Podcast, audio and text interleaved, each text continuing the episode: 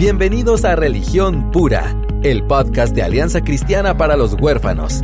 Acá encontrarás las respuestas bíblicas a la realidad de la niñez vulnerable de nuestra Latinoamérica. ¿Cómo están? Mi nombre es Aisha López. Estamos felices de poder acompañarles otra vez, ya sea que van en el carro o están haciendo ejercicio o están cocinando o donde estén. Estamos felices de poder llegar hasta ustedes y aquí estoy con mi compañero de cabina, David McCormick. Hola Aisha, ¿cómo te va? ¿Todo bien? No. No.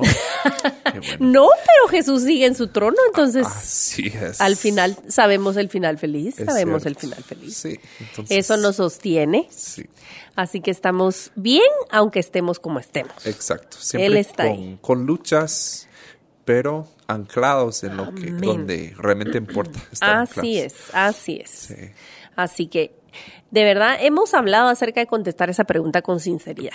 Hemos Y hablado varias veces y siempre te la hago. Es muy reflexivo, creo. Y de preguntar con intención, ¿de veras querés escuchar o no querés escuchar? Ajá. Yo sé que vos querés escuchar, pero la versión corta y para nuestra audiencia es esa.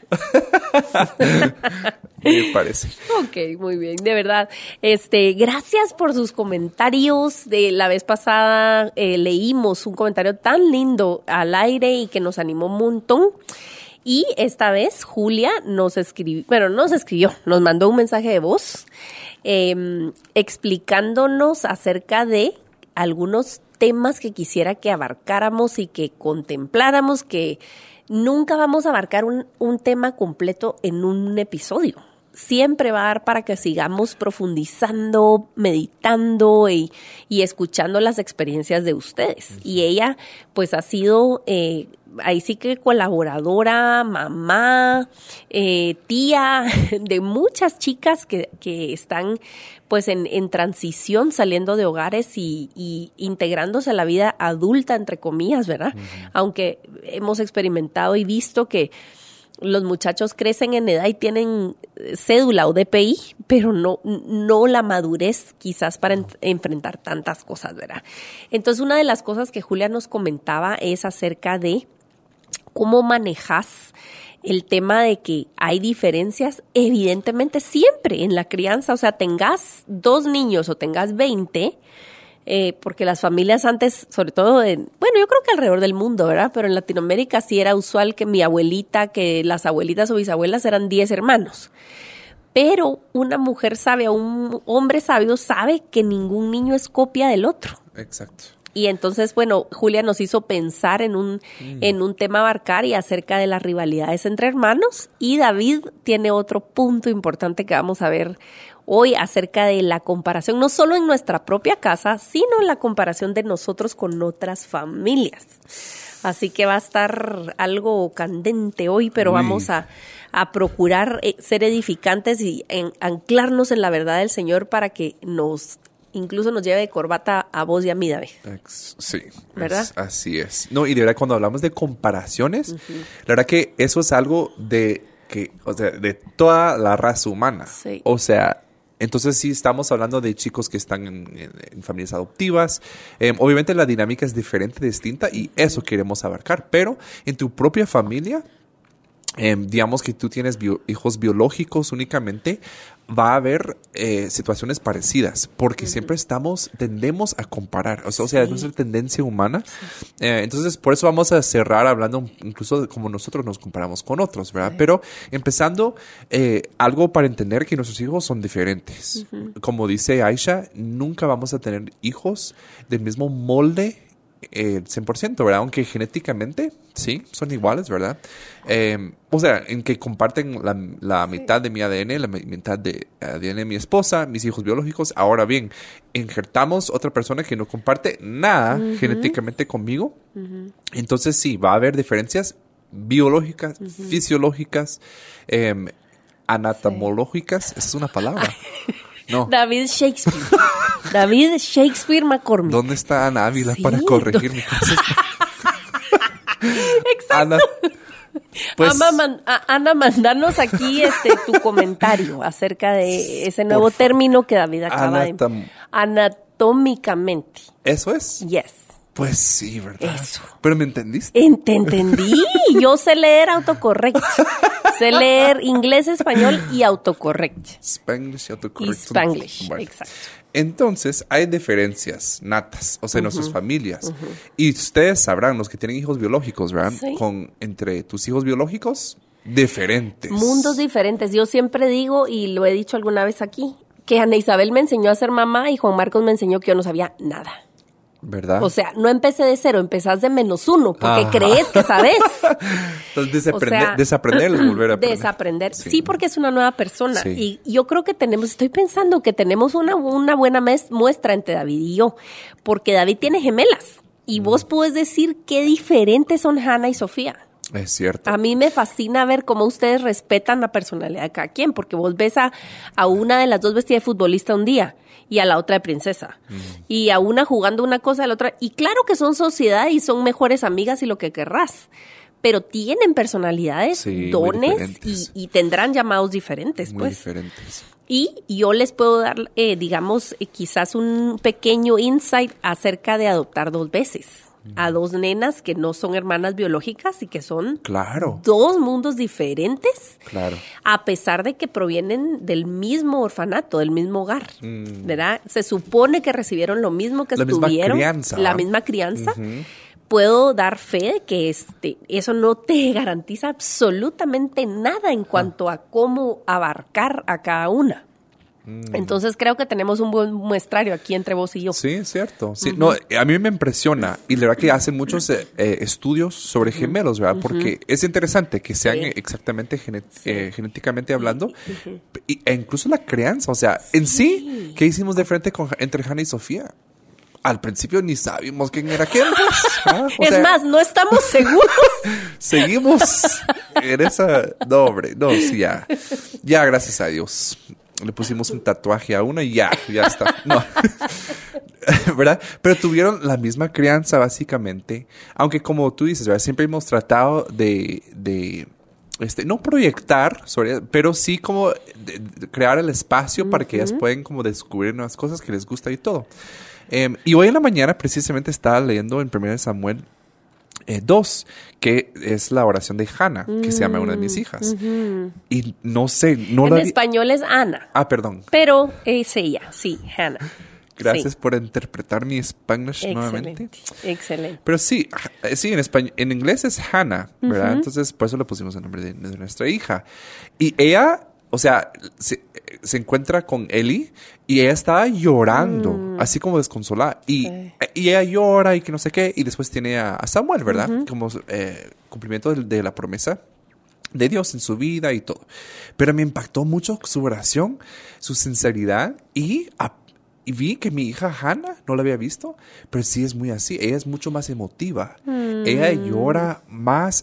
Ella, incluso si ve a mi esposa llorando, es ella se empática. pone, ah, sí, es muy empática. Entonces, no sé, me, me encantó esto tanto, pero me hizo reflexionar que Sofía no. Sofía es más estable emocionalmente. Sofía es más, eh, no sé, no, no quiero decir fuerte, porque no es no ser fuerte, es ser no. eh, emotiva. Lidia diferente, Eh, sí, ¿verdad? Pero ella puede ser más... eh, es- objetiva. sí, tal vez sí, pero más como, no quiero decir estable tam- tampoco, ¿verdad? Pero ella no, no es tan emotiva como su hermana, ¿verdad? Eh, y me hizo pensar sobre eso, que son diferentes. Ven la misma situación de una manera diferente, su Exacto. perspectiva es diferente. A- Ahora bien, entrando ya al tema, ellas sí, entre ellas se comparan mucho. Mm. Esa competitividad, esa sí es palabra. Eh, y sí- hizo que ellas aprendieron a, a, por ejemplo, montar bicicleta a una edad muy temprana. Porque era como, ¿quién va a ser Se primero? estimulaban Sí. una a la otra. Entonces, primero fue Sofía que logró manejar bicicleta. Y Dios mío, Sof- Hannah no descansó hasta Ajá. que aprendiera, ¿verdad?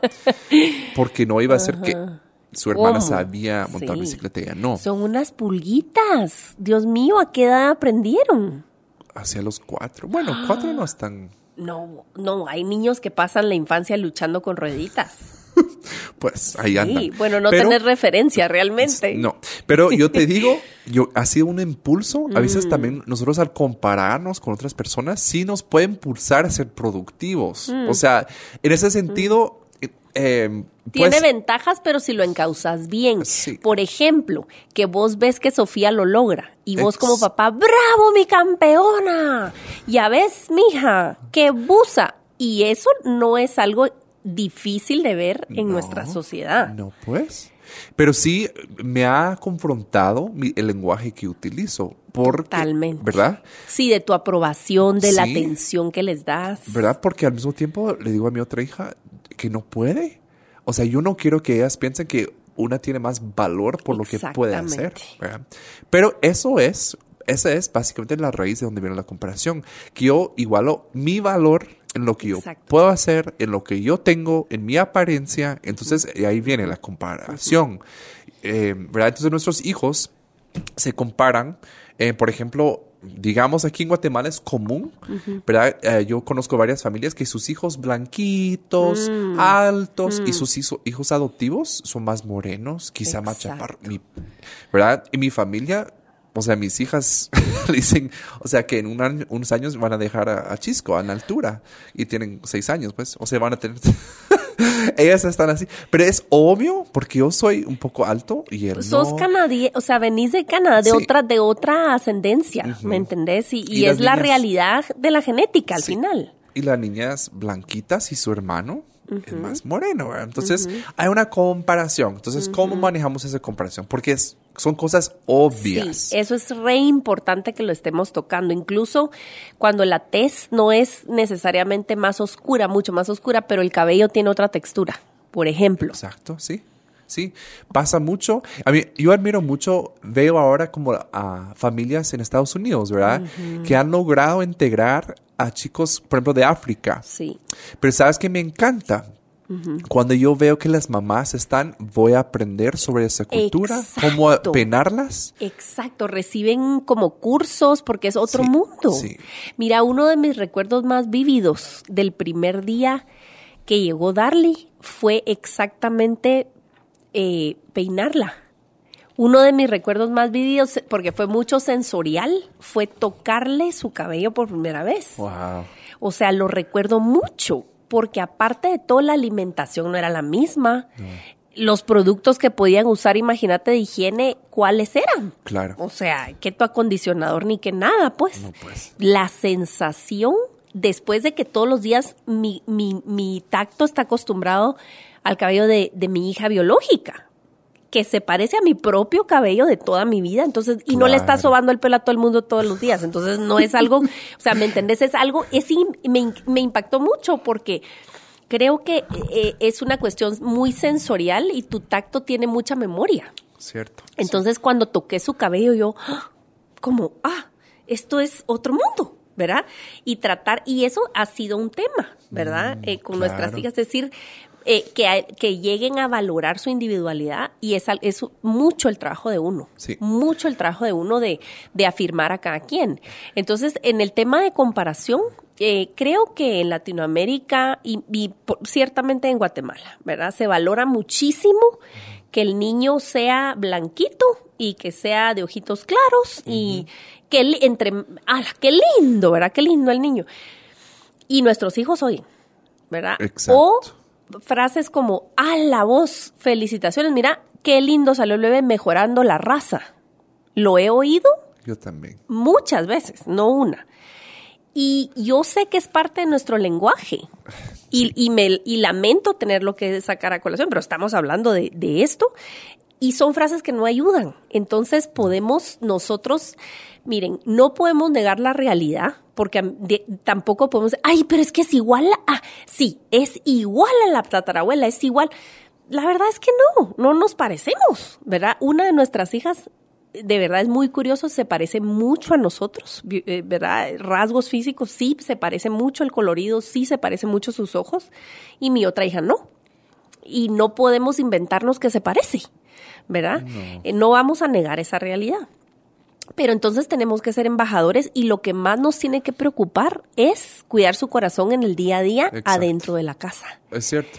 Y entonces decir, mi amor, mira, ¿quién hizo, quién hizo tu, quién hizo tu cabello? ¿Quién escogió el color de tus ojos? ¿Quién hizo tu piel? Es el Señor, ¿verdad? Y cuando estamos incluso estudiando eh, lo, de, lo de biología, el colegio, ¿verdad? Lo de ciencias naturales y eso, hacer ver la maravilla de lo que tienen, de los regalos que Dios les ha dado, es algo muy importante. Em, y por ejemplo, usar oportunidades cuando están comentando en el carro, de Guatemala eh, te detienen el carro bastante. Entonces el tráfico otorga muchas oportunidades para platicar. Y entonces de repente alguien habla de que, eh, ah, la fíjate que se burlaron del fulano porque su nariz no sé qué, o porque fíjate que tiene los dientes separados. Ah, ya. Y miren, yo a mis hijos siempre les digo, no tiene ni chiste ni mérito burlarte de algo físico de alguien. Mm porque Dios lo hizo, o sea, se lo dio. ¿Qué culpa tiene? Incluso el acné, incluso ciertas cosas que pasan en, en, el cuerpo que no puedes controlar. Entonces, e, y el niño que es blanquito de ojos claros es un regalo de Dios. ¿Qué? Vos naciste así porque Dios te puso en Canadá y, tu herencia genética es esa.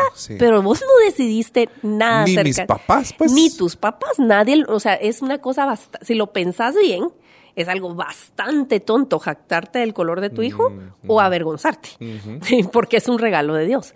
Entonces, que tus hijos te oigan hablar con la verdad y con claridad acerca de, eh, de otros niños y acerca de ellos mismos es algo muy importante.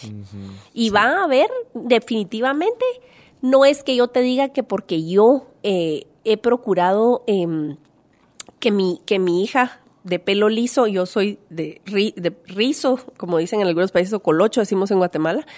Eh, tenemos el cabello diferente y ella de más chiquita me decía, yo quisiera tener el pelo así, yo quisiera tener, y mi hija mayor tiene el pelo igual rizado, yo quisiera tener, entonces, eh, un día en el salón, mira, ¿querés probar? Le hice los colochos, ¿verdad? Le hicieron los rizos, se quitó la gana y se vio y todo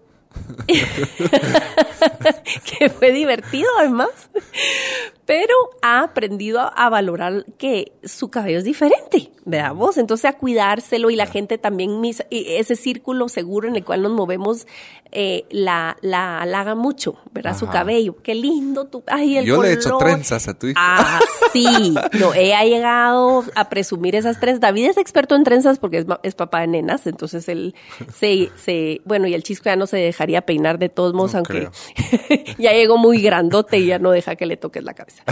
Pero las nenas, ¿verdad? Entonces, sí, es decir, eh, creo que, que, que, es de nosotros tomar conciencia de qué cosas también les afecta, porque tú podrías, ay hombre, si soles, pero es algo muy importante para ellos, ¿verdad? Y, ahí está, bueno, la, no sé si la primera sugerencia, cada quien es diferente, va a haber hijos que no les afecta para nada, no. es un issue. Yo recuerdo también cuando Chisco estaba en secundaria, diversificado, y él iba a su colegio, nosotros íbamos y todo. Eh, a las reuniones y yo me asombraba que, que, Chisco tenía, o sea, de verdad que era muy popular, tenía muchos amigos y gente muy diferente de él. Y, yo recuerdo la, la, directora me decía, porque sí había un poco de la, historia de él, y me dice, mira David, él es amigo de las personas con más dinero, con las personas tan diferentes a él, ¿verdad? Y si tú lo ves, él es el más chaparro, el más moreno quizá, pero él como que le diera más gasolina. Él era, wow, amigo de todos. Mm. Eh, no, nunca tuvimos problema de que él se sintiera como inferior. menos por eso, para nada, gracias a Dios. Pero yo recuerdo cuando estaba cuidando una casa, en casa de Bernabé, había chicos que sufrían mucho. Sufrían muchísimo.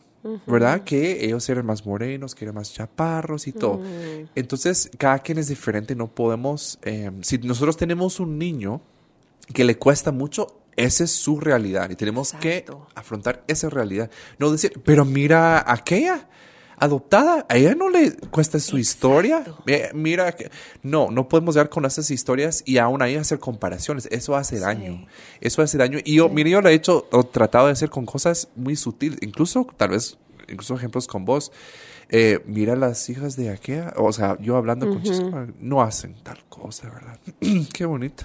Yo así como muy sutil, pero tratando de manipular la cosa mm. en vez de yo afrontar la realidad de él. ¿Me explico? Claro. Entonces sí, tenemos que llegar a donde ellos estén. Y yo creo que en cuestión de apariencias también nos da oportunidad de hablar de la familia de origen. Por poco, por poca información que tengamos, sabemos que alguien tiene esa forma de ojos. Sí.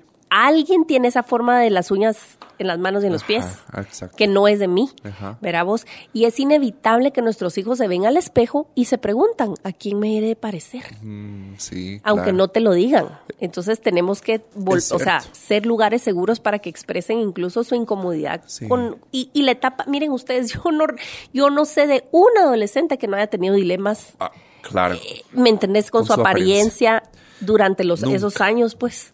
Aún la más linda de la, del colegio tuvo inseguridades Exacto. y se, chequeaba mil veces en el. Exacto. ¿Me es entendés? El parte espejo. de la etapa. Es parte de la etapa. Ahora bien, lo- yo lo que veo que lo más importante es, aún con tus hijos biológicos o quien sea, que hay una línea de comunicación bastante fuerte y abierta, ¿verdad? Porque que van a luchar con eso, fijo. Sí. Todos, Sí. ¿verdad? Hijos adoptivos, hijos de acogimiento, lo que sea, que van a luchar con su apariencia física.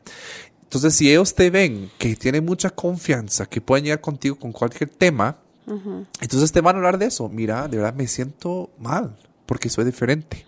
Pero si ellos nunca tienen la habilidad de expresar lo que sienten, entonces, ¿con ¿dónde lo vamos a ver? En su conducta, Ay, sí. en su rebeldía, Seguro. ¿verdad? Lo van a canalizar por otra manera Sí. en vez de Sí. decirnos. Entonces, hay que darles palabras. Hay que darles palabras en ese sentido y mantener esa línea de comunicación Y abierta. mira, en la, en la medida que, que ellos se sientan seguros, va a disminuir la rivalidad, también siento yo, entre los hermanos. Sí. No siento, es como funciona. Entre más raíces tienen y más seguridad tienen de, de que tienen un lugar contigo en tu corazón y que no tienen que competir por un lugar de tu atención o de tu Mm. Amor, Ajá. de tu aceptación, van a poder relajarse y también disfrutar a sus hermanos, ¿verdad? Sí. Eh, yo le digo a mis hijos eh, todo el tiempo, quienes tal vez están sintonizando la primera vez, eh, yo, yo tengo cuatro niños y entonces tres niñas y un niño.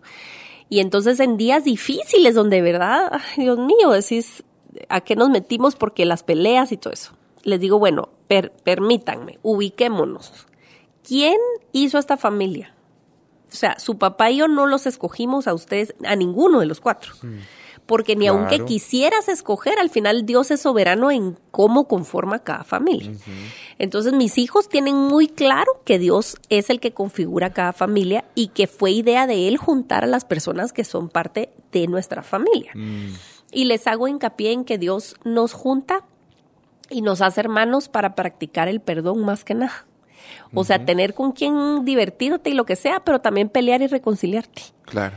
¿verdad? Se supone que debería ser un lugar seguro en el cual te pele- te conocen completamente, te peleas y te pedís perdón y puedes jugar. Ujú. ¿Y Después. sabes, sabes por qué?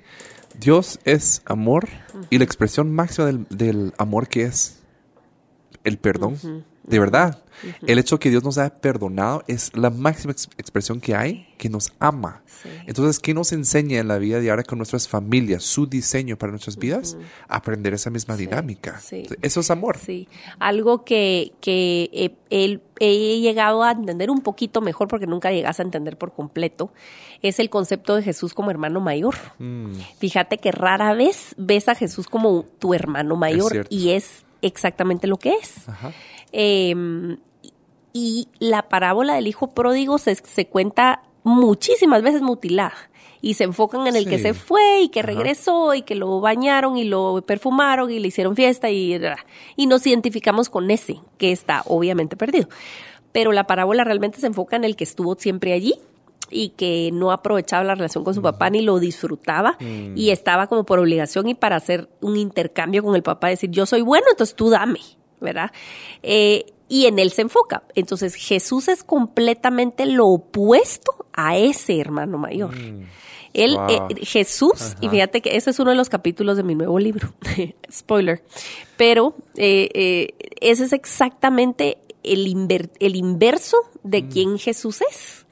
Porque Jesús no solamente pasivamente espera a que llegues y te abraza, no, Él deja su lugar y su comodidad y su situación perfecta con su papá Ajá. para ir por el perdido Wow, es cierto. y otorgarte lo que a él le pertenecía, por, por ley, por derecho, por Sí. comportamiento, por lo que vos querrás, lo que solo a él le pertenecía, te lo, te lo otorgó y te lo dio antes que vos hicieras nada, veamos. Entonces, si vamos en, en torno a eso, y no solamente podemos, eh, no, no debemos agarrar a Jesús nada más como ejemplo, porque entonces, como dice Tim Keller, Jesús como ejemplo te va a matar.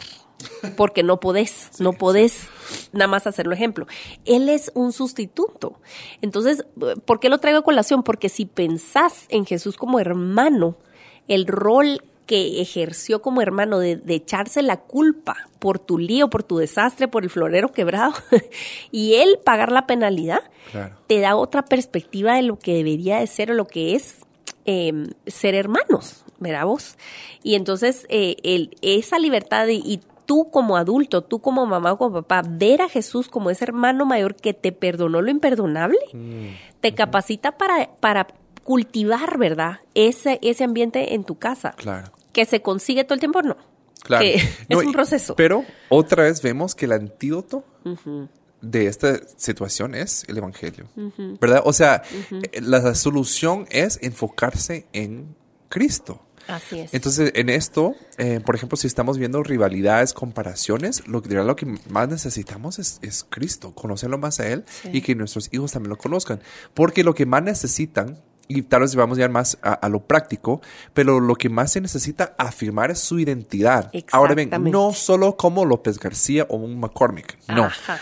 pero que ellos lleguen. Yo le he dicho varias veces que mi anhelo mayor para mis hijas es un día no solo llamar a mis hijas, sino mis hermanas Hermanas, sí, en Cristo. sí. ¿Verdad? Eso es mi anhelo mayor para ellas. Porque yo sé que es lo que más necesitan. Yo les puedo dar amor, cariño, millones y no sé qué casi, y todo, pero si no tienen a Cristo, yo sé que no tienen nada, ¿verdad? Así es.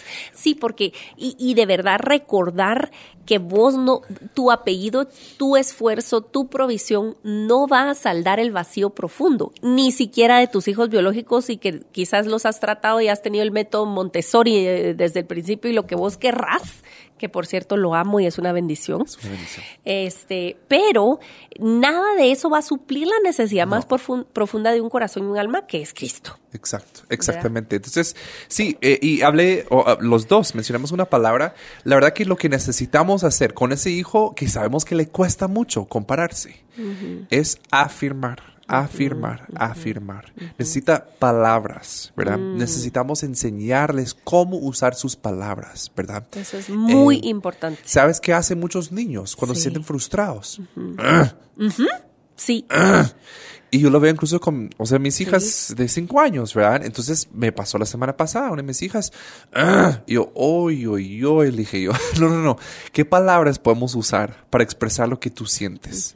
¿Verdad? Pero yo le estoy enseñando Sí. que ella tiene una voz, Sí. ella tiene la habilidad de expresar, pero si ella, ella no tiene como ese arsenal de, de palabras. Entonces no puede expresarse, y, pero el cuerpo necesita sacarlo. Y yo sé que hay muchos papás si nos están escuchando diciendo, ay, sí, escucho a mis hijos, "Ugh", ¿verdad? O sea, yo las, Sí. yo las he oído. Yo, yo tampoco les permito el, el yo les digo mumbling, ¿verdad? Así, bla, bla, bla, bla. Se van como demonio de Tasmania alegando, entonces los regreso. ¿Qué dijiste? Ajá. ¿Tienes algo que decirme? Sí. Ok, dímelo. ¿Verdad? En la casa es permitido lo- decirme lo que sea, pero con respeto. Con respeto. Y con las palabras correctas. Exacto.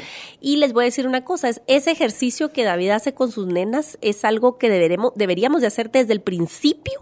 Con un bebito chiquito vas describiendo qué está pasando. Entonces le das palabras. Sí. Cuando no tuvimos esa oportunidad y hay lagunas, van a haber muchas lagunas de lenguaje en la mayoría de nuestros niños de orígenes difíciles. Claro.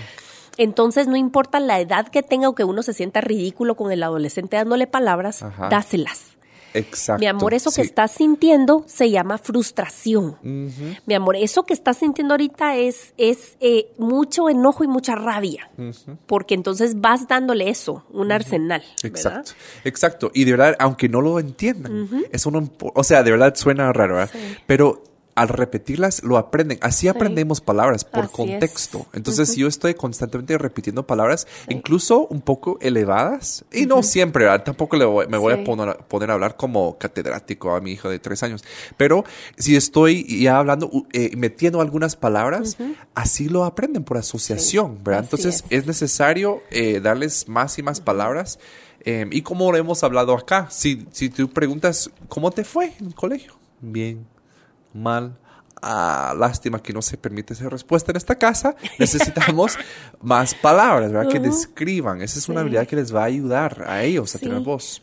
un tip que nos dio Sarita en el, en el hicimos un convivio taller para familias adoptivas y acogimiento a fin de año en el 2019 y por ahí quedó en la página de Facebook de ACH eh, el Facebook Live.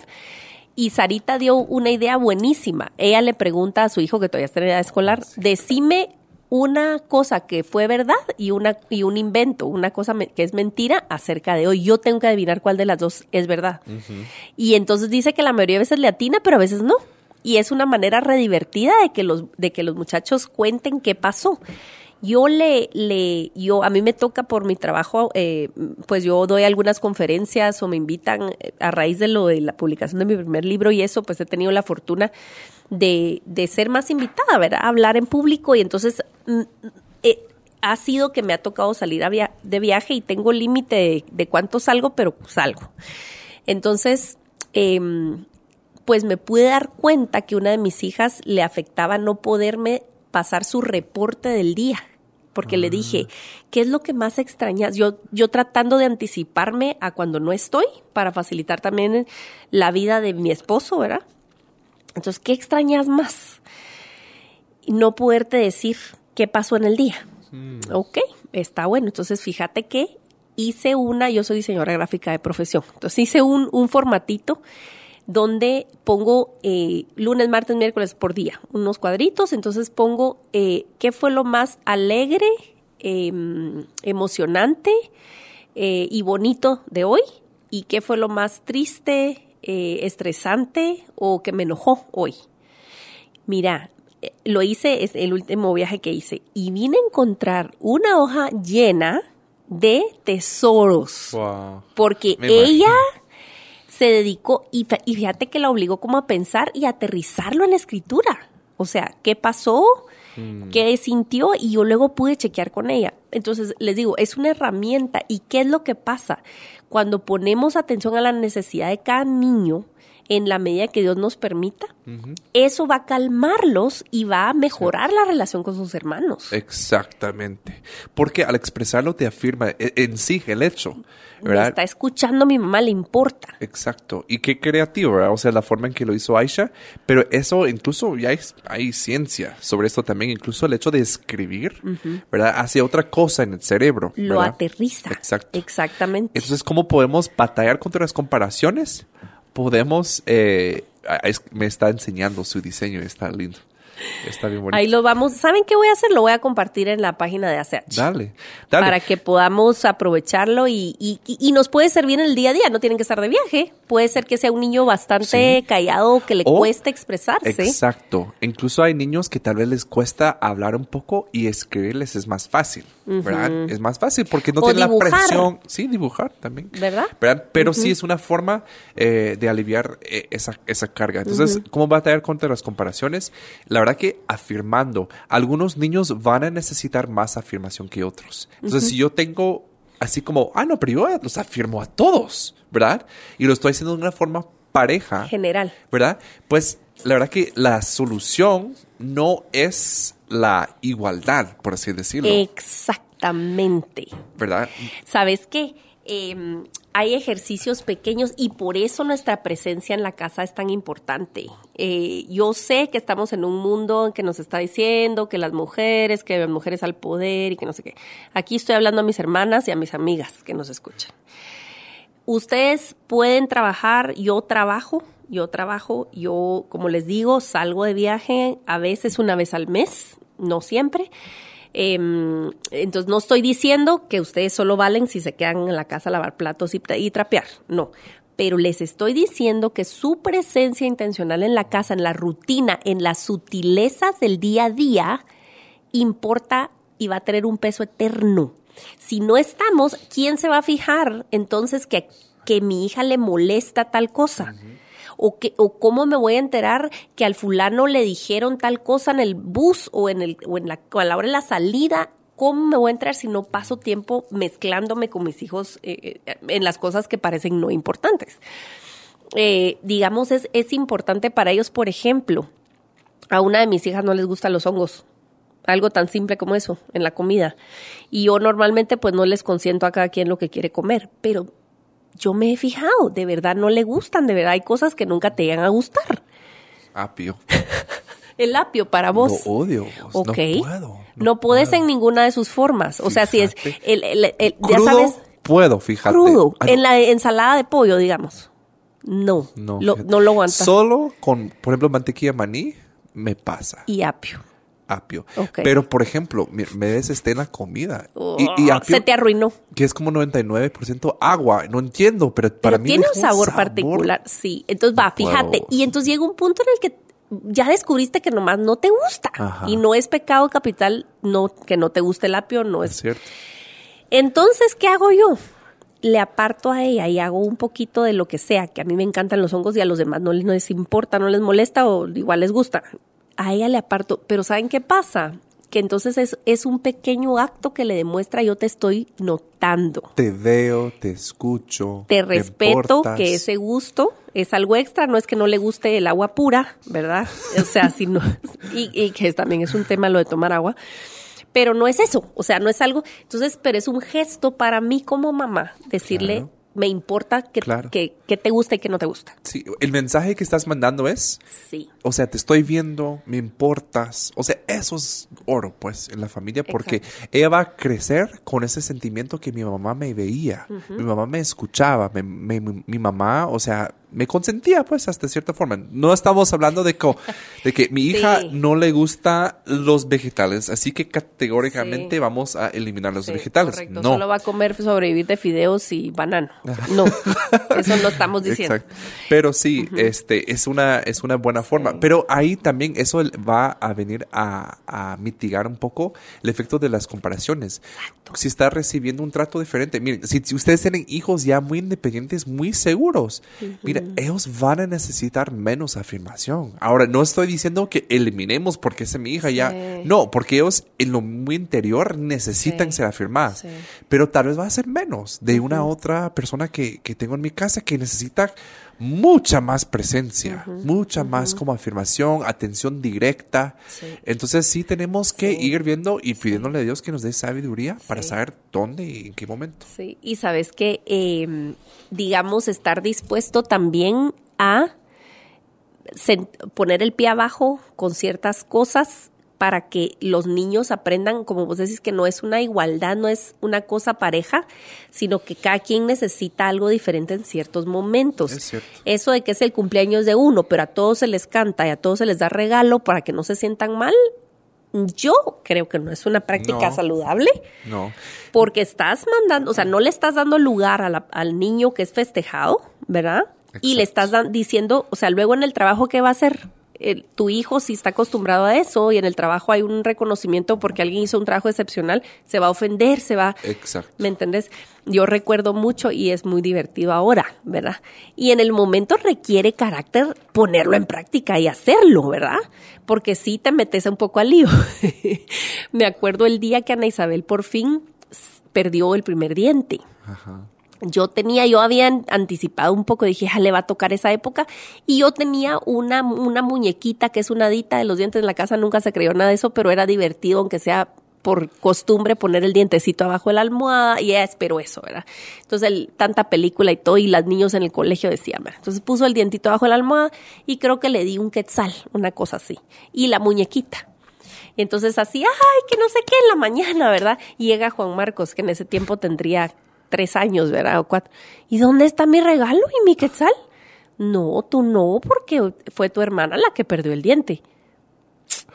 No, yo quiero mi, mi- Empezó a reclamar. No, mi amor, este es el día de festejar a tu hermana, le dije yo. Mm. Y él me dijo, pues este es tu día de ser odiosa. Entonces, yo mandé un mensaje a mis amigas, discúlpenme, es mi día de ser odiosa, así que se los anuncio. Pero eh, te digo, o sea, ahora nos da mucha Se risa. expresa muy bien, ¿verdad? Uy, ese niño, ya- sí le di palabras, ¿viste? Le di para también una vez que me vio vestida de una manera inusual. O sea, no me, yo nunca me ponía botas, después me volví fan de las botas. Me dijo, ¿así vas a salir? Sí, le dije, te ves didícuda. O sea, con D, porque imagínate la edad Claro, que tenía. claro. Pero le di palabras, ¿ves? Aunque sea para Claro. que en, en mi contra, pero bueno. El punto es que cuando vos eh, eh, también les enseñás a lidiar con eso, o sea, con que el, el logro y el éxito de su hermano Cierto. tiene que provocarle alegría, no envidia. Y eso va, tú marcas la pauta. Es cierto, eso, eso para mí es algo clave. Que tú como papá o como mamá, en tu casa obligas a tus hijos a celebrar Así otras es. personas. Así es. A celebrar de una forma incluso con sacrificio, pero que aprendan a celebrar. Yes. Eso mata celos, mata es. comparaciones, de verdad. Y que te vean modelarlo a Eh, vos, con otros adultos, con sus, con sus tíos, ¿verdad Sí, vos? Exacto, exacto. Que hay una nueva casa, que alguien tiene un nuevo carro, Eh, ¡yay! exacto. carro nuevo! O sea, Es de verdad, es, es, es, no es mágico, ¿verdad? Pero importante. es de celebrar los, los logros de alguien más. De verdad, ya elimina, no da lugar para que haya celos, para que, para que haya comparaciones. Entonces, obliguemos a nuestros hijos, suena mal, ¿verdad? Pero sí necesita nuestra guianza, obliguemos a, a- a celebrar a los demás, ¿verdad? Y eso obviamente es más fácil si empezamos desde chiquitos. así es. Pero si estamos hablando con materia un poco más madura, pues todavía, ¿verdad? Lo podemos hacer un poco más, tal vez suavemente, suavemente, pero sí hay que hacerlo. Hay que hacerlo para que ellos estén celebrando otras Sí. personas. Y, y dicho sea de paso, a mí una de las preguntas más frecuentes, y grabamos un episodio con, con Ana Isabel y Juan Marcos, que son mis hijos mayores, eh, donde David habló, o sea, sinceramente con ellos, ¿verdad? Y no les voy a decir que no hay dificultades y que no hay desesperación en cierto modo de, de que, ¿me entendés? De que tal cosa no, no resulta o que, o que su hermana no entiende tal cosa y que él sí, ¿verdad vos? O sea, eh, eh, cuesta, pero una vez más, el ancla son los adultos de la Ajá. casa. Exacto. Es cierto. O sea, entre los sí. hijos que llegaron por adopción y los hijos biológicos, ¿verdad? Y no vamos a esperar que nuestros hijos biológicos, por tener ese colchón y ese apego, entiendan lo que tú has tenido años quizás o entrenamiento Claro. para entender a tus hijos que vienen con trauma eh, de origen, ¿verdad? Exacto.